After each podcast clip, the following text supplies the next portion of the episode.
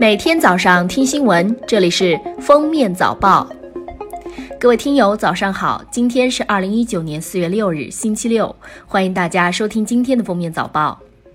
四月五日中午十二时四十四分，接四川凉山州森林草原防火指挥部办公室报告，木里县雅陇江镇利尔村森林火灾火烧基地内仅剩的三个烟点处理完毕，整个火场得到全面控制，已无蔓延危险。火场总过火面积约二十公顷。四月五日下午，记者从四川省森林公安局和凉山州森林公安局了解到，经过森林公安部门侦查后确认，木里森林大火的起火点和雷击树木均已找到，确认为雷击火。着火点是一棵云南松，位于山脊上，树龄八十年。四月三日，辽宁葫芦岛一村民邱某上坟时使用明火烧纸，引起山林大火，过火面积超过五十多亩，经过七个小时才扑灭。邱某被公安机关拘留，他痛哭表示非常后悔。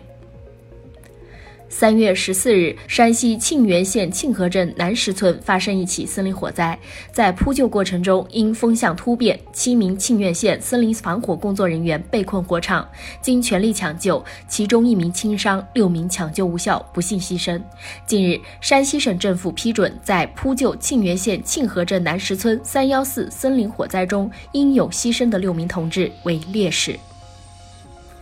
经过调查，山西沁源三二九森林火灾起火原因确定为王桃乡王桃村一养鸡场使用的架空铝绞线在强风作用下发生碰撞、接触放电产生的高温金属融化物掉落，引燃地面干枯杂草，导致蔓延成灾。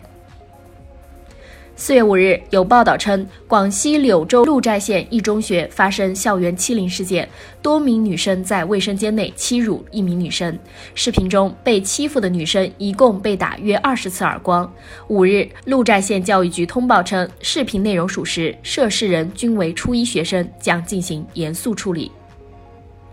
近日，南华大学衡阳医学院学生在网上吐槽辅导员周某工作态度恶劣，学生奶奶病危找其请假，竟被拒绝。五日，涉事辅导员已向学生道歉，得到学生谅解。同时，学院修改学生请假审批制度，简化程序。吃东西咬到舌头这件事，估计每个人都碰到过，也不会当回事儿。可如果频繁咬舌，就要引起重视了，这可能是中风的前兆。近年来，中风越来越多的发生在中青年人群中，三十五岁以下人群发生中风的比例占总数的百分之九点七七，以缺血性中风为主。这意味着第一批九零后已经是中风高发人群了。中风真的不再是老年病。当地时间四月一日，俄罗斯举办首次国家汉语考试，汉语成为俄罗斯继英语、德语、法语和西班牙语之后的第五种全国统考外语科目。俄罗斯四十三个地区有二百八十九名学生参加，考试内容全是选择题。不知从何开始，微软公司的 Windows 十操作系统采取了强制更新的模式，给用户造成太多的困扰，甚至是运行故障。据外媒最新消息，微软日前宣布了一个调整措施，将取消 Windows 十的强制更新。日前，巴西环境组织宣布，他们成功培育出了世界第一只人工受精的美洲虎宝宝，但两天后就被自己的母亲吃掉了。专家表示，动物界这种残忍的情况其实很正常。该研究成果还是非常成功的，为拯救濒危野生动物立下里程碑。